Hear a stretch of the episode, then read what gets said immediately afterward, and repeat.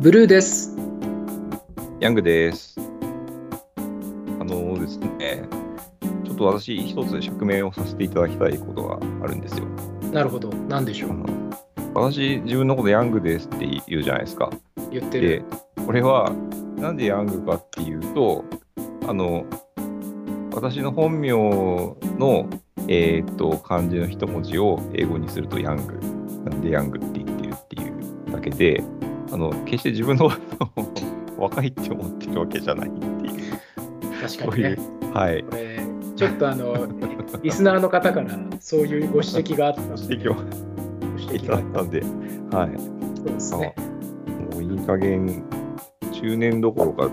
そろそろ初老じゃないかっていう年齢に差し掛かっている私ですので、全くそんなことは思っておりませんという。はい。なるほど釈明を。あの、はいそういう意味では、我々これ、あの自分の名字につの名前を訳したっていうところから始まってますもんね。そうですね。ブルーとヤングですね。はい。そうそうそうです。まあ、ちょっとリスナーの方に新しくリスナーになった方には、なんでブルーとヤングなんだっていうところもちょっと含めてってことですね。そうですね。はい。はい。ありがとうございます。いえいえ。で、今日のトピックなんですけど、はい。関連とか紐付けとかステークホルダーみたいな話をちょっとしたいなと思っていて、ほうほう。はい。最近やっぱりオンラインで会議とかして動画を共有すると、自分が見,、見せたい動画がこうみんなで共有して見てるじゃないですか。こういう、こういうのがあったよ。で、その時に、うん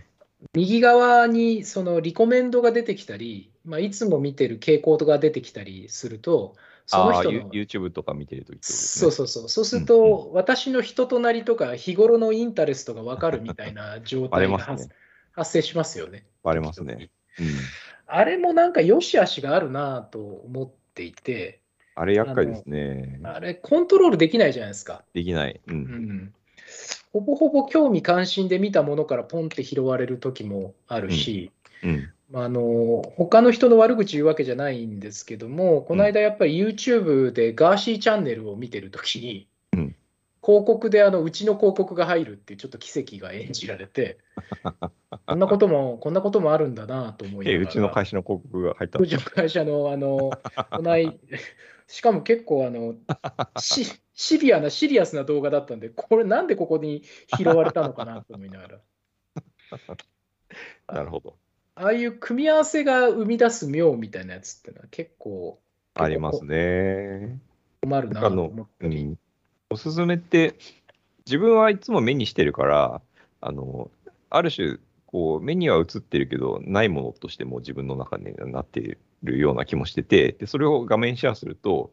あのシェアされた方、初めて見るから結構くまなく見ちゃって、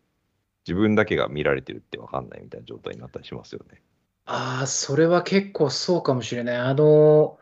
自分には見えてないって面白いですよね。うん、あの、当たり前すぎて。うん、当たり前すぎて。うん当たり前すぎて。人間見たいものしか見ないですもんね。うんうん、で、そのおすすめ結果が、あの自分が普段こういうものを見ているから、このおすすめだよねっていうものだったら、もうそれは半分しょうがないじゃないですか、自分がそういうのを見てるから。でも、時々、なんでこんなものをおすすめされてくんだろうみたいな、俺はだって知らないよみたいなものが 表示されてて、それを見られたときに、非常にそのアルゴリズムのせいで誤解を受けるみたいな話が結構めんどくさいなって思ったりしませんか？ありますよ。だから、私だと例えば Amazon で妻に頼まれて買い物したものとかをインタレストで拾うとか、はいはいはいはいはい、はい。あの息子が僕の代わりに Amazon プライムで見た動画を拾うとか、うんうん。あの結構きついですよね。うん。あの。うん、うちのうちの息子があの転生されたらスライムにっていうやつをずっと見てた時期があって、はあ、はあはあ、あの Amazon でよくそういうあのアニメをこう、なんていうんですかね、リコメンドされたりうん。っていうのがが結構続くことがありましたね、あのせいでね。で、それをたまたま画面共有しちゃって、また言い訳したら言い訳したで、なんか言い訳したら言い訳したで逆に怪しいですよね。逆に怪しい。だ逆になんかそのデータ分析、まあ、例えばヤングだとデータ分析もそれなりに過去の実績の中であったと思うんですけど、やっぱりノイズになるじゃないですか、そういうのって。ね、本人本人のプリファランスとか本人の思考ではないところで選んだものを、うんうん、その人の属性から紐付ける紐付けないみたいなところの判断とか、うんうん、データをどうカットしてどうその、うん、ていうのかな。全体の構成の中でこう上下、はみ出たやつをどう切るかみたいなやつって結構大切な分析管理なのかなって思うんですけどね。うんうんうん、確かになんかその話でちょっと思い出したのがあの関係者のデータを逆にうまく使うみたいな話が昔聞いて面白かったんですけど、うん、あのちょっとその個人情報をどこまで使っていいかっていうハードルを一回全部リセットした上での話だったんですけど、ね、話として。うん、うん、で、えっと、例えば SNS で、えっと、ある男性の、えっと、他の投稿へのなんかコメントとか、いいねとかっていうリアクションのこう傾向を見てると、あのこの男性はこの女性と最近急速にこう仲がよよくなりつつあるみたいな傾向ってある程度分かるらしいんですよ。なるほど。そうすると、えっとそ、その男性はこの女性ともっと仲良くなりたいはずであるっていう仮説が立って、で、うん、その女性の、えっと、趣味思考みたいなものを同じようにその SNS 上の行動履歴から見ていくと、この女性はすごくアウトドア好きであるっていうのが分かりますと。でそうすると、やっぱりこう、自分はそれほどでなくてもアウトドア好きの彼女ができるとアウトドア一緒に行きたいとかってなったりすることもあるじゃないですか。うん、ありますね。まで見据えて、その男性にアウトドア系の広告を打つこともできますみたいな話を、うん、あのしてた人がいて、なるほど。面白いなと思って、それがですね、あのそれこそあの、あのサウスバイサウスウエストっていう毎年3月、うんうんうん、アメリカで行われるカンファレンスの4、4 5年前くらいにそこで聞いた話なんですけど、あの出会い系サイトの運営側の人と、データアナリストとの対談みたいなところで、それが話されててですね、結構面白かったですよ。なるほど。自分自身だけじゃなくて、なんまあ、ある種のステークホルダーっていうんですかね、周りの人たちの行動とか思考をうまく活用することで、今までにないこう展開とか提案とか体験が得られるみたいな話は結構面白いなと思ってですね。なるほど。それは、例えばウェブサイトの閲覧履歴からいくとですよ。うん。ヤマハ発動機ってすごい不思議な会社で、うん、あの海のものもあれば山のものもあるので、うん、その行動履歴の中で見えなかったものが自分の会社の閲覧履歴を見ると、その人が何を好きなのかっていうのは、実は大別できるのかなと思ったことがあるんですよね。要はリト我私の会社のクッキーデータってリトマス試験紙になるのかなって思ったことはありますね。そうか、いろいろあるから。組み合わせとして見たときにね、うん、でも例えば車会社だと、それはもう車しかないので、うん、極論、その枝番のっていうか、枝のウェブサイトの中で、その趣味思考まで踏み込まないと、その人見れませんねと。要は車種だけ見てるだけだと、その人のプリファランスとか何が好きとかって実は見えないのかなと思ったりしたことありますね。うん、うん、ああ、なるほどな。だ客さんの送別化には案外役に立つ情報データベースになり得るのかなとかっていうのは、データの世界では考えたことがありますうんやっぱまあ確かにあの原則としてであの横断するソースからデータを取れば取るほど、その人の理解が深まるみたいな話はあると思いますんで。うん、なるほど。まあ、だから個人の話、個人の中でのこう揺らぎっていうか、ある程度こういろいろなものを見てるっていうところの中で見えてくるデータと、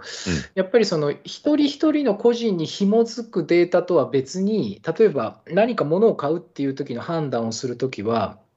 第三者が介在するときもあるじゃないですか。ありますね、ありますね。あの辺が見えてくると、もうちょっとこう効果的なマーケティングにつながるのかなって思うときはありますね。ありますね。確かに、この子供向けのおもちゃを売るのに、誰の財布を狙うのかみたいな話とか、そういう、ありますよね。そうですね。なんで、うん、この車売るにしても、最後、あのパートナーがイエスって言わないと買えないっていう時の、いわゆる最後の意思決定者は、うん、本当にそれを使う人ではないみたいなところがありますよね。ああ。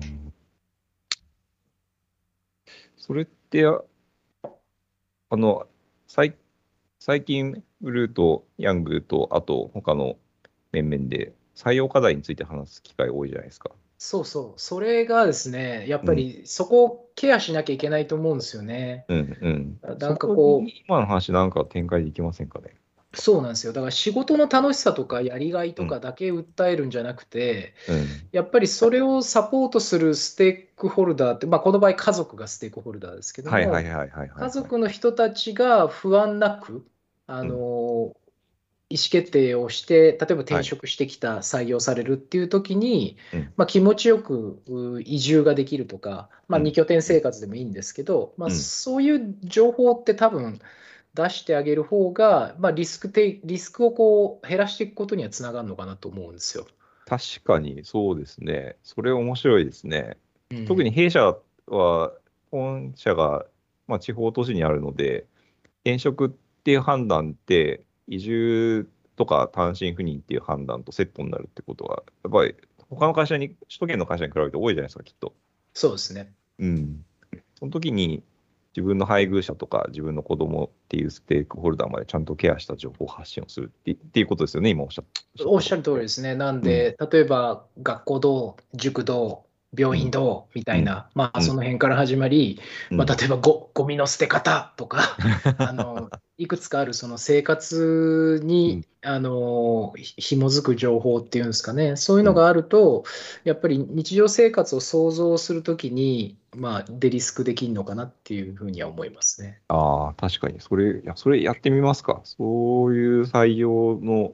まあ、ある種のブランディングっていうんですかね。うん。情報提供によって、転あのえー転居を伴う採用を加速するみたいな、そういう作戦ですよね。そうです、そうです。なんで、意思決定を伴う判断をする紙があるとすると、うん、あの非常に役に立つ添付書類みたいな感じですね。あ なるほど。困った時にこれをパートナーに見せるっていうような紙があると、案外リスクを落とせるのかなって思ったり、うんそれを見ることによって、例えば紐づいて関連データに飛ばせるようなウェブサイトの構成にしとくとか、うんうんそういうのがあるといいのかなって思ったりしますね。ああ、確かに。あれですね、例えば転職っていうと、よくあの嫁ブロックみたいな話ありますけど、ね男性が転職する場合に。そうそう。うん、ただ、それに対してなんかこう、あのヤマハ発動機に転職することで、子供にもたらされる5つのメリットみたいな、そういうような情報があって、そういう感じの。ええ あ子供にこれだけいいんだったら、確かに地方移住もありかもね、みたいなうん、配偶者に思ってもらうと、なんかそういう話とかあるかもしれないですね。あるかもしれないですよ。だから、10年前に、オートバイに乗ったら脳が活性化されるっていう研究をやったことがあるんですけど、えうん、それとは別に、オートバイに乗っているパートナーに起きる何かしらの変化みたいなやつも分析すると面白いのかなって思ったりしますよね。ー、なるほど。いろいろ使えそうですね。はい、ちょっとこの辺のステークホルダーハックの話は、または機会を持って話したいなと思います。はい、そうですね、ぜひぜひ。じゃあ今日もありがとうございました。はい、ありがとうございました。